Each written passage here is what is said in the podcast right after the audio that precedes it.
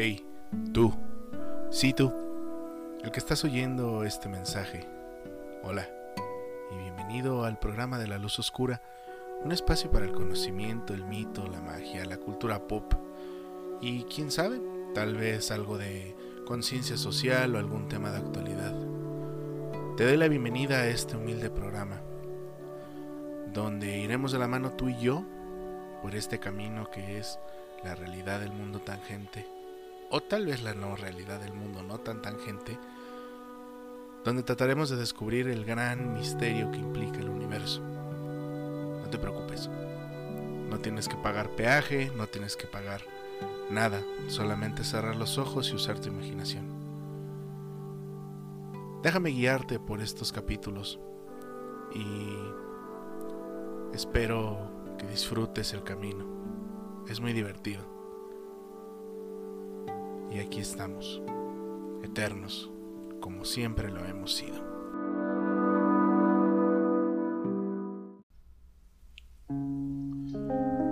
Hola, ¿qué tal amigos? Buenos días, buenas tardes, buenas noches y bienvenidos a su programa La Luz Oscura, el programa que sale una vez a la semana y que a veces habla de temas muy interesantes y a veces hablamos de ñoñerías, como fue el caso de la semana pasada que hablamos sobre un jueguito para niños que disfrutan no los niños, sino la gente mayor como yo. Este, muchas gracias por sintonizarnos esta semana. El tema de hoy promete ser bastante interesante, pero antes del tema van los parroquiales, amigos. Eh, el día de hoy, a partir de las 12 del día, esto deberá estar saliendo como a las 9 de la mañana, eh, se estará recibiendo a partir de las 12 en la página de Instagram sus preguntas sobre el tarot hasta el día domingo a las 3 de la tarde con la temática que ustedes quieran. Este, recuérdenlo, solo son dos preguntas por persona y eh, respeten los tiempos nada más, son las dos únicas reglas. En el caso de que pase lo que pasó el mes pasado, eh, voy a dejarlas en historias destacadas su lectura y pueden checar ahí este sus lecturas de tarot, la gente que no pueda checarlo al tiempo que pues deja las preguntas. Entonces ahí va a estar para su consulta en el día de hoy a partir de las 12 del día. Em, en otras noticias, este, la próxima semana voy a ir a, a San Luis, voy a ir por, más que nada pues para ir a ver a mis amigos. También voy a grabar un capítulo del programa de omitir intro y creyeron que me, iba a equivocar, pues no. Este, voy a ir a grabar un capítulo de omitir intro con mis amigos Osmar y con Gerardo. Vamos a grabar un capítulo que tal vez me haga llorar, tal vez los haga llorar ustedes, entonces esperemos que contar con su presencia. Ya cuando yo lo tenga en redes, pues se los haré saber para que chequen el capítulo de omitir intro que se va a publicar probablemente eh, después del día 10 de mayo para que no lo escuchen con sus mamás, para que no se deprima usted y su mamá, si lo llega a escuchar. Este también voy a tener una pequeña sorpresa porque pues como ustedes saben, Laura, nuestra colaboradora que teníamos antes, es de San Luis, entonces pues a pasar a ver qué onda con ella. Y pues quién sabe, chance hasta grabemos algo pero está todavía veremos. Es lo que estamos platicando ahorita, entonces pues vamos a ver qué sale. Este viene mayo, ya viene mi cumpleaños también, entonces si no si no hago si no sale el programa el día 22 de mayo, ya saben por qué fue, porque tal vez no tenía ganas de hacer o de subir el programa ese día. Entonces, pues esa es la cosa. No es que me lo impidiera el año pasado, pero aún así. Este, eh, llegando el mes de junio, a mitades de junio va a terminar la temporada, entonces me voy a echar un mes de vacaciones del programa, no porque no los quiera ni nada, sino porque pues es tiempo como para descansar, plantearme varias cosas del proyecto y pues venir refrescados para la siguiente temporada de La Luz Oscura. Este y bueno, pasando ya de los editoriales y de toda la intro y todo este show. Este, el día miércoles que grabé, que grabé, oigan este señor, que publiqué en la página de Instagram, que nos pueden seguir como arroba la luz oscura podcast. Este, publiqué el nombre de, de este capítulo, que va a ser bastante controversial, que espero le puedan dar la suficiente difusión, porque creo que las conclusiones a las que llegué después de hacer la investigación son importantes, sobre todo para la gente que estamos metida en el mundo de la magia, del mundo brujil. Es importante que lo chequen, que lo verifiquen.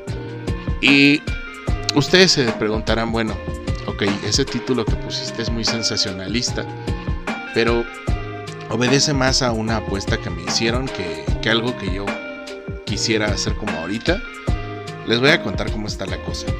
Este, yo, aunque no lo crean, tengo amigos en el mundo real. Tengo mucho, tengo muy buenos amigos y mi mejor amigo de toda la vida, pues ha escuchado el programa algunas veces, pero en general es bastante escéptico de mi trabajo, porque pues él es una persona que tiene sus ideas bien establecidas y está bien planteado en sus ideales. Entonces, cuando yo empecé, él fue mi más grande retractor de qué estás haciendo ahí, por qué estás metido en esas ondas, mira que te va a pasar algo, no sé qué, no sé qué, no sé qué. Bueno, el chiste es que este muy amigo mío, como para tratar de sembrarme miedo, no sé, su mente actúa de maneras muy extrañas. Me dijo y me retó a hacer un programa hablando sobre posesiones demoníacas, exorcismos y esas cosas. Pero a cambio, yo le dije, va, ok, yo lo hago, pero tú tienes que hacer un programa conmigo sobre el proceso de cómo es llevar un proceso en AA. Entonces, él va a acompañarnos en este proceso de AA, nos va a contar qué es eso, cómo funciona. Este, entonces, si pueden ayudarme haciéndole presión, voy a dejar sus redes en el Instagram para que le hagan presión de decir, oye, te habías quedado de que ibas a grabar un capítulo hablando sobre adicciones y pues dónde está, ¿no? Entonces, pues ahí está la entrega de la apuesta. Yo ya cumplí, ahora falta mi querido amigo Pablo Luna, que le eche ganas para venir a la entrevista. Este... Eso es por un lado. Por el otro, coincide o fue providencia tal vez que estas semanas he estado bastante en contacto con trabajos de bastantes colegas relacionados con este tema de, las posesiones, de los, de los espíritus y de ese tipo de cosas. Eh, les juro, ha sido coincidencia totalmente, no ha tenido nada que ver que yo los buscara. Entonces, me ha dado una perspectiva más grande de cómo funcionan estos hitos, estos lugares y esta, estas mecánicas a nivel espiritual. Eh, si ustedes tienen alguna duda de mi bibliografía que uso de todas las fuentes que consulto, este, sin ningún problema pueden mandarme un correo a la luz oscura podcast.gmail.com y con gusto les paso la bibliografía o si alguien está interesado en estos temas, pues ahí tengo las fuentes, se las puedo pasar y con todo el gusto del mundo les, les paso mis fuentes. Y sobre todo para ir encaminados para que vean el proceso de cómo es esto de de estos temas que son bastante interesantes, que ya se ha escrito mucho, que ya ha pasado mucha agua bajo el puente y que hay fenómenos que están mediatizados y que están como altamente en expectativa pública y que pues son importantes de revisar, pero es más importante entender el contexto y el trasfondo para poder entender este tipo de cosas. Ustedes ya saben que yo en el programa soy un poquito obseso de no quedarme solo con las primeras impresiones sino que me guste más allá, más a fondo en los casos y buscar pues opiniones alternas, buscar este, información adicional.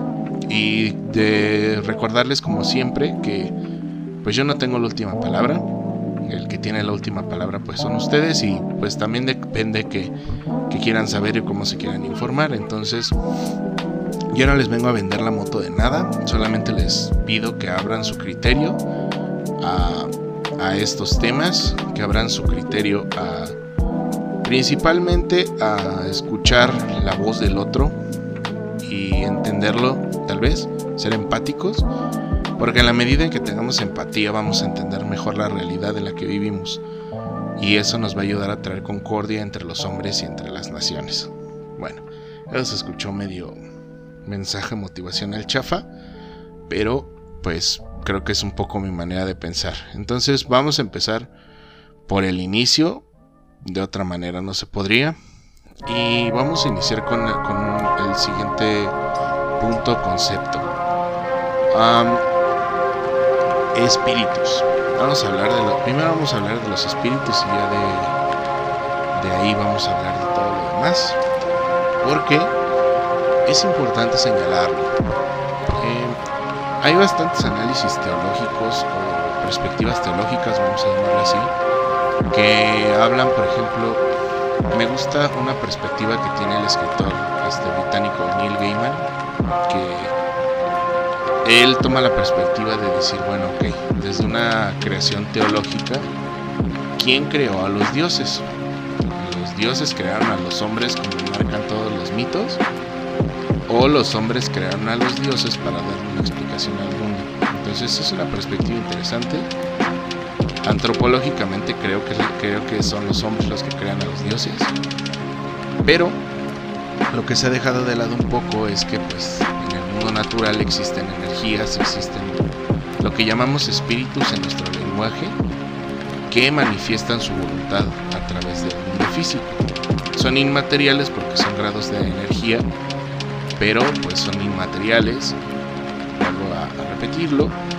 y la cosa es que al ser inmateriales pues tienen un grado de comprensión bastante grande para la perspectiva de lo, ve. Por lo tanto, desde el inicio de los tiempos, tiempos siempre se ha querido describir ese tipo de energías y se les han atribuido cosas de la divinidad. Entonces, esto de las posesiones o de los demonios tomando el cuerpo de un individuo son algo nuevo. Realmente son muy antiguos. Ya en los primeros tratados de medicina, por ejemplo, en los sumerios o en Egipto, se habla de, posesiones de, de espíritus a los cuerpos, que si lo pensamos desde una manera un poco más racional, siempre se ha referido como las posesiones o siempre se refería en esos periodos clásicos a, los demonios como enfermedad en vez de atribuírsele a que fuera pues, una enfermedad porque no se le conocía otra cosa que no fueran demonios. Entonces se decía que era una posesión demoníaca cuando alguien se enfermaba de algo porque los demonios y había como conjuros y distintos preparados mágicos para expulsar esos demonios.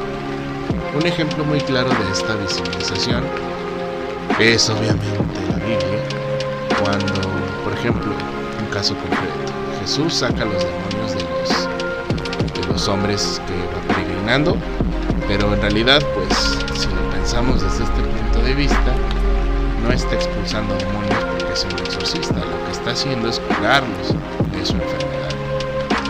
Y muchas veces es atribuido a estos demonios dioses, los atributos demoníacos. El caso más concreto de un dios demoníaco este, que poseía a las personas era pues obviamente Pazuzu, que Pazuzu era como un dios de podredumbre de muerte, pero era porque entraba en el cuerpo y causaba la lepra. Entonces, causan ese tipo de cosas, ese tipo de demonios que se les conoce. Y pues, este, vamos, van atribuyéndoles esas cosas en el mundo antiguo hasta que hay un punto en el cual en el siglo X, vamos a llamarlo así, bueno, eso es por parte, ya tenemos dos puntos muy claros. Bueno, cerrando la idea de los espíritus, los espíritus también, como les podré decir?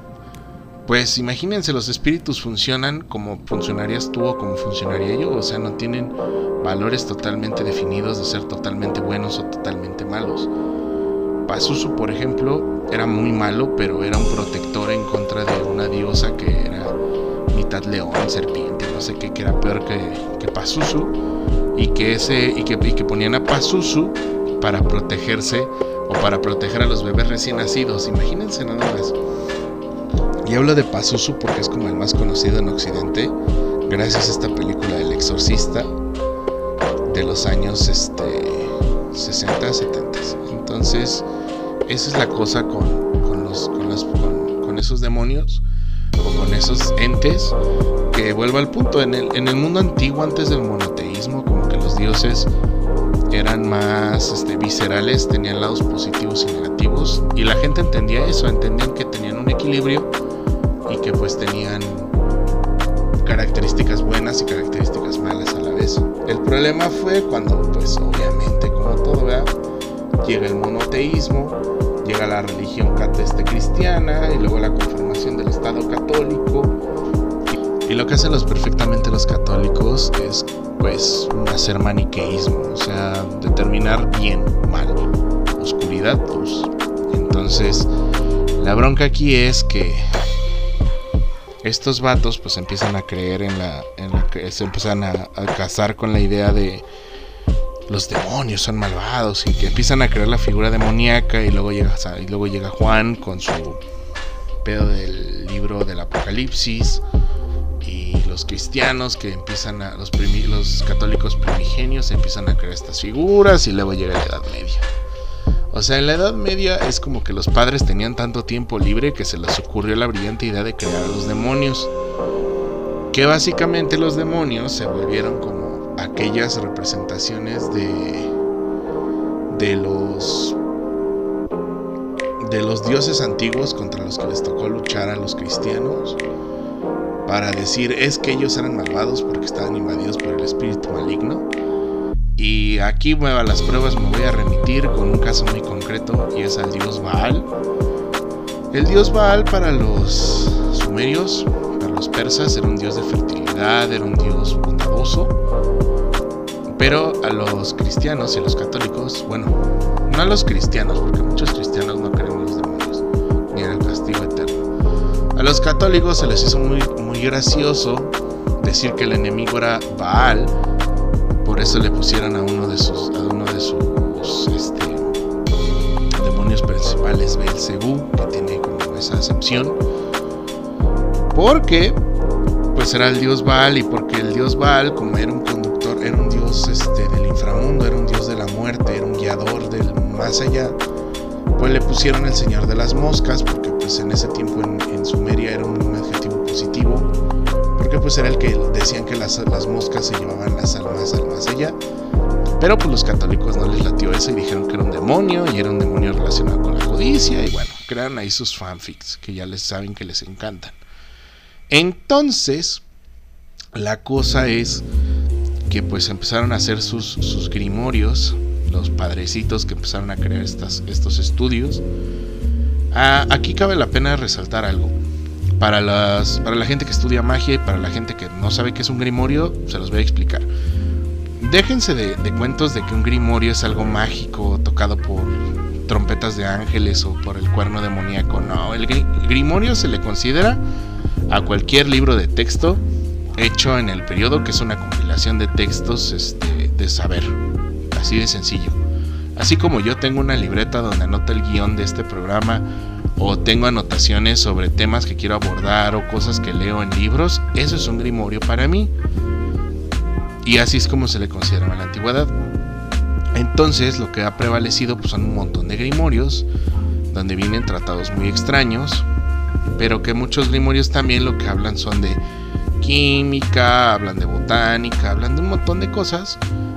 Y pues no veo haciendo grandes escándalos por el hecho. En fin, el chiste es que pues estos padrecitos al estar tan aburridos y al tener como el, control del dogma en sus manos, empezaron a crear grimorios eh, relacionados con una antigua leyenda que existía en, en, Israel, que era la leyenda del rey Salomón, que había usado un anillo mágico para controlar a los demonios y que, y que los demonios construyeran el templo de Jerusalén, y que cada demonio que usó tenía una habilidad muy concreta. Tanto así que pues se escribieron grimorios como las clavículas de Salomón, se escribieron grimorios como la Goetia, que después este, fue reinterpretada en el siglo XIX por la Golden Dawn. Y estos grimorios eran como una manera práctica de explicar cómo invocar esos demonios y usar sus, sus poderes.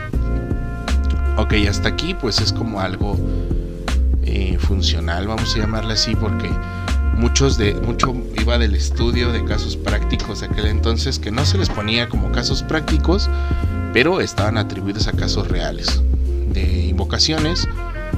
Vuelvo al punto, no de demonios, sino de espíritus que parecía que tenían coincidencia con algún demonio o que se les atribuyeron esas cosas demoníacas en ese tiempo.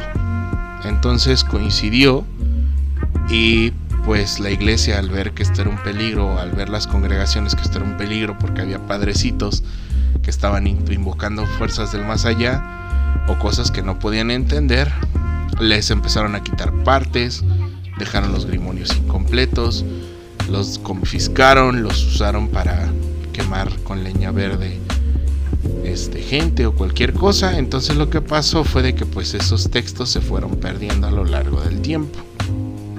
Y cuando se reencontraron, pues eran textos, son textos incompletos. O sea, tan solo imagínense, la Goetia se había publicado originalmente en el año 1600, en el año 1500. Y pues la Goetia no es ni la, o sea, la Goetia que conocemos hoy no es ni la mitad de la Goetia que existe, existe originalmente. Entonces, pues muchas de las cosas que les quitaron pues eran cosas muy importantes para aquellos que de verdad querían como buscar esos espíritus por medio de esas invocaciones y, ese tipo de cosas que pues dejaron esos, esos grimorios incompletos y pues lo que pasó es lo que pasa ahora que hay un montón de chavitos o hay un montón de gente que anda invocando espíritus a lo güey o que anda tratando de invocar demonios que vienen en la goetia o que vienen en las clavículas y que pues se los están les están entrando energías o les están entrando espíritus totalmente diferentes a lo que ellos querían precisamente por eso porque los capítulos están incompletos. O sea los libros están incompletos gente. Eso es una llamada de atención bien importante todos esos libros grimorios, clavículas, esos son libros incompletos, son un reconstruccionismo histórico, volvemos al mismo punto. Nacido a partir del siglo XIX de la Golden Dawn, que querían pues volver a esas raíces mágicas de la antigüedad, este, de orígenes este, abramánicos, y pues obviamente están haciendo un reconstruccionismo, pero hay cosas que se van de por medio, o sea, tomen en cuenta que mucho, por ejemplo, el trabajo de la magia relacionada con la magia egipcia, por ejemplo, que quería invocar, por ejemplo, supongamos, el caso de que quisieran invocar una entidad relacionada con el amor, a Isis, a Afrodita, en fin, tenían un modo de trabajar muy específico que vienen algunos grimorios muy antiguos, por ejemplo, hay un grimorio de un sabio que se encontró hace poco que era que vivía en Alejandría que hablaba de un ritual del amor que implicaba palomas en el río Nilo y luego hay una parte donde dice y luego haces lo que ya sabes hacer. Entonces es como, ¿y qué era eso, no? Entonces el ritual queda incompleto porque mucho de lo que falta en esos grimorios es la tradición oral o el conocimiento práctico que se tenía, que se fue perdiendo obviamente a través del tiempo y a través de pues estas purgas y persecuciones a la gente que se dedicó a la magia. Y por eso, por ejemplo, vuelvo al punto de, la actualidad, hay mucha gente que quiere invocar demonios o que quiere buscar una respuesta fácil o rápida a algún problema y trata de invocar estas entidades, pero pues vuelvo al punto, estas entidades no tienen un discernimiento ni del bien ni del mal, ni de lo correcto ni lo incorrecto, ya solo existen. Y como existen como tal, pues pueden tomarte la palabra y darte lo que quieres o pueden darte lo contrario y destruir tu vida. Entonces, de en boca de este humilde servidor, yo les diría que no lo hicieran por, o sea, no lo hagan porque es meterse con energías que no podemos controlar. A final de cuentas, pues son, son fuerzas, son espíritus, son lugares donde nosotros no tenemos control ni tenemos visibilización de lo mismo no por el hecho de que, de que los grandes magos que ya tienen muchos años de experiencia práctica y teórica, a ellos déjenles esas cosas, a ellos déjenles ese conocimiento o métanse bien adentro a estudiar ese, ese show para que aprendan y que vean pues qué tan beneficioso y qué tan perjudicial es trabajar con alguna energía, con algún espíritu, con alguna entidad. Para que vean la profundidad real de, ese trabajo, de esa energía que van a, que van a empezar a trabajar. esto, esto va acaecido también con que, por ejemplo, en México, pues ustedes saben, ¿no? Somos un país bastante folclorista, nos encanta crear historias, nos encanta crear folclore. Y mucho tiempo, pues fuimos nuestro pensamiento ha estado permeado por la religión católica, por desgracia, lo cual permea un montón de folclore, permea un montón de mentiras, permea un montón de cosas incorrectas que siempre se le atribuyen a que es un diablo, es un demonio, es un... O sea, créanme, hay casos de posesiones, por ejemplo, que ni siquiera los sacerdotes pueden arreglar, los acaban arreglando entidades este, relacionadas con, el mundo yoruba, relacionadas con, con los orishas, relacionados con otro tipo de magia que no tiene nada que ver con los espíritus malignos que habla la, estos libros o estos tratados de origen católico, de origen de, de esta región del mundo, porque tiene que ver más con energías de otro tipo, con otros tratamientos mágicos.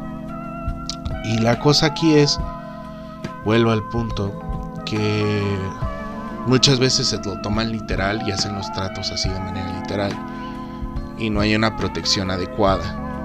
Esto va más encaminado también como un regaño de papá a las baby witch que están en redes, ya las vi y no mamen, no lo hagan, compa.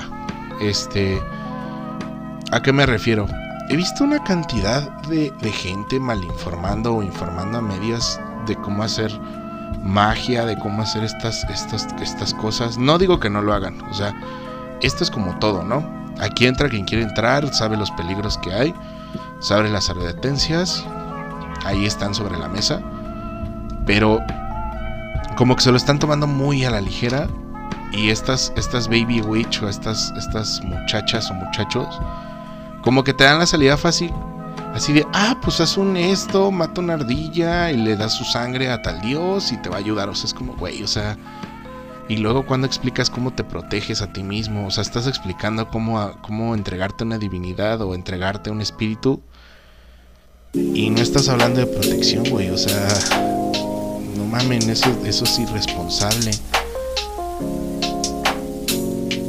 También entiendo, o sea, vamos, vuelvo al punto. Está muy chido que queramos democratizar todo en esta época, que queramos que todo sea gluten free, sugar free, animal friendly, pet friendly, best friendly, gay friendly, que sea todo así. Pero hay estudio detrás, chavos. O sea, no por nada se les dicen las cosas, no por nada se les pide esto, por ejemplo, de estar protegidos para ciertos rituales. Y no es hacerlo a la ligera no es tomárselo tampoco a la ligera y también no es este, tomarse los, tratos o las cosas así tan, tan superficialmente, sino que deben de hacer un estudio detrás. Si lo van a hacer, si ya tuvieron la decisión así firme de, pues, ¿sabes qué? Voy a hacer un trato con una entidad. Que volviendo al punto, o sea, son entidades que no tenemos ni, ni sentido de qué son y cómo funcionan, pero les hemos dado nombres y atribuciones a lo largo del tiempo pero pues quieren hacer un trato, pues entonces infórmense, lean, busquen información, busquen apoyo con gente que, que sabe el tema y pues háganlo si lo quieren hacer, pero por favor no se dejen guiar por las primeras impresiones, eso está mal, siento yo. Y lo que me da un poco más de nervios, vuelvo al punto, es que los libros de base que están, están incompletos y todo el mundo sigue las mismas escuelas y sigue la misma corriente sigue los mismos textos todo el tiempo, todas las eras, o sea, ¿dónde queda el margen para, como pasó en ese proceso, ¿no? Para buscar prueba y error, prueba y error, prueba y error, como en el método científico. ¿Dónde queda ese margen? ¿Y dónde queda el margen también para, pues, entender que también puedes operar de manera mágica de otras formas, o sea, entregándote la energía del cosmos, conectándote con de la vista y entendiendo que no todo está escrito sobre piedra, o sea, si ustedes quieren conectar con una entidad energética que les diga cuál es su destino en la Tierra, no necesitan hacer un pacto con una entidad de dudosa este trato para que los traten, para que les pase, les pase algo malo. O sea, hay más caminos y hay más alternativas. ¿Por qué hacer un trato? ¿Por qué estar entregado a eso? ¿No? ¿Y por qué dejar la ventana abierta para que un ente? Porque esa es otra. En los rituales también lo que se aboca mucho es a que entre el espíritu. O sea, nosotros le damos apertura a la puerta para que entre el espíritu. Y el problema es ese, o sea, este, el espíritu se va a quedar. Pero si te proteges, pues puede que no se, puede que no se vaya. Bueno, puede que se vaya y es más fácil que se vaya el espíritu. Entonces, es eso, o sea, tener responsabilidad de ese tipo de cosas. Y volvemos al punto, no es verlo con una manera maniqueísta de decir es que es bueno o malo, es blanco es entender que son entidades que no entendemos y que funcionan diferente a nosotros. Y cuando, vuelvo al punto, si nosotros nos hacemos un esmero en estudiar y en saber exactamente qué entidad queremos bien, bien a fondo y estén bien seguros y tengan un método de protección, es lo único. Como cuando vas a hacer el delicioso con tu pareja, ten protección nada más para que no queden embarazados o si su plan es tener una familia, pues ya saben, ¿no? Pero tengan cuidado con eso. Es muy difícil perderse en el camino, es muy complicado y pues lo que queremos es amortiguar más el peso, ¿no? Posible para, sobre todo que no salgamos afectados y pues no seguir repitiendo este bendito credo de ay es que se le metió un demonio y es que esto y es que lo otro al final de cuentas recuérdenlo, aquí no hay enemigos, pero hay formas de pensar que debemos empezar a cambiar. Y darle las cosas su nombre, ¿no? Dejar de pensar que es que un demonio te, metió a ese, ese pedo y has cambiado. Pues no es un demonio, simplemente la gente madura, cambia su manera de pensar, es tan válido como cualquiera. Y así como hay gente que expande su pensamiento y sus ideas hacia otros lugares, pues hay gente que se retrae y se vuelve más hacia sus orígenes o hacia su manera de pensar reduccionista. Entonces, pues eso pasa y lo importante es seguir aprendiendo y seguir creciendo, siento yo. No sé, es mi perspectiva de ver la vida. Y esa es como una parte, digo, en México tenemos ejemplos muy famosos de posesiones que hemos visto, más que nada traídos por, medios, por películas, por sensacionalismos de, la, de los medios tradicionales, como el radio, la televisión, que siempre lo han tachado como malvado porque pues obedecen a, valores tradicionales ligados muy a la iglesia católica.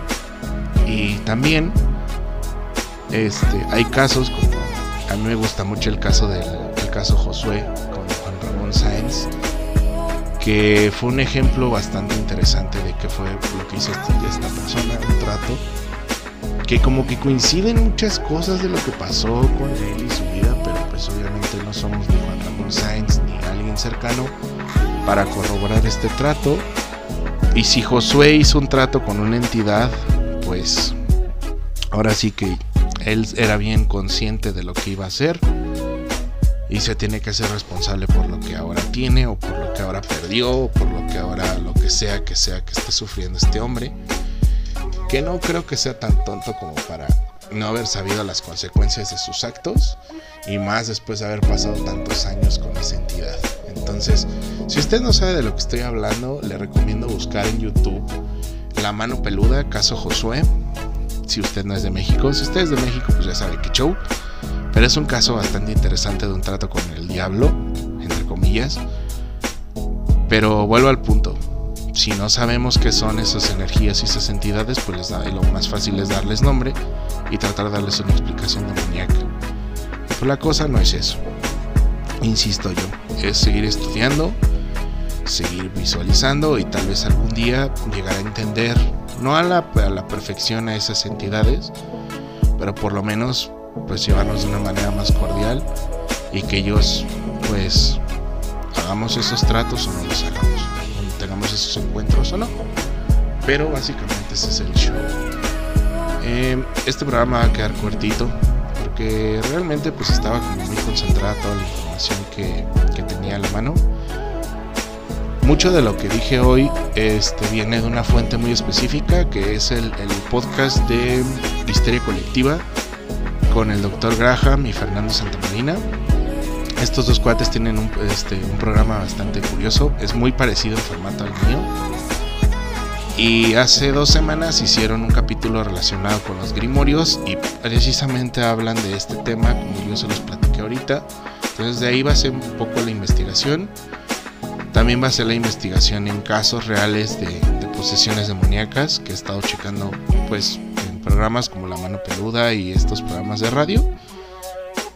Y pues también en pláticas que he tenido con amigos, con personas relacionadas con el medio y pues obviamente una investigación empírica mía en internet que usted también puede hacer si tiene los medios como un TikTok o un Instagram y puede checar esas cosas. Les agradezco mucho haber permanecido hasta este minuto. Les agradezco mucho su preferencia. Este, igual para recordarles que estamos en las plataformas, estamos en Spotify, Google Podcast, Apple Podcast. Este, probablemente en poco tiempo vamos a estar también en YouTube, entonces también por ahí vamos a estarles pidiendo que chequen el contenido digital en YouTube. Eh, las redes están como estamos como La Luz Oscura Podcast en Facebook, en Instagram. Este, a un amigo mío, a Rodrigo Quesada, que le mando un saludote. Este, me estaba dando un curso para usar el Reddit, entonces voy a establecer mi Reddit para platicar de estos temas entre semana. Y quién sabe, tal chance hasta me ayudan a el guion de los programas. No que me hagan todo el trabajo como la pedorrisa, pero sí para hacer y pues llevar los temas a un mejor puerto. Muchas gracias por escucharnos, nos vemos la próxima semana. Cuídense mucho.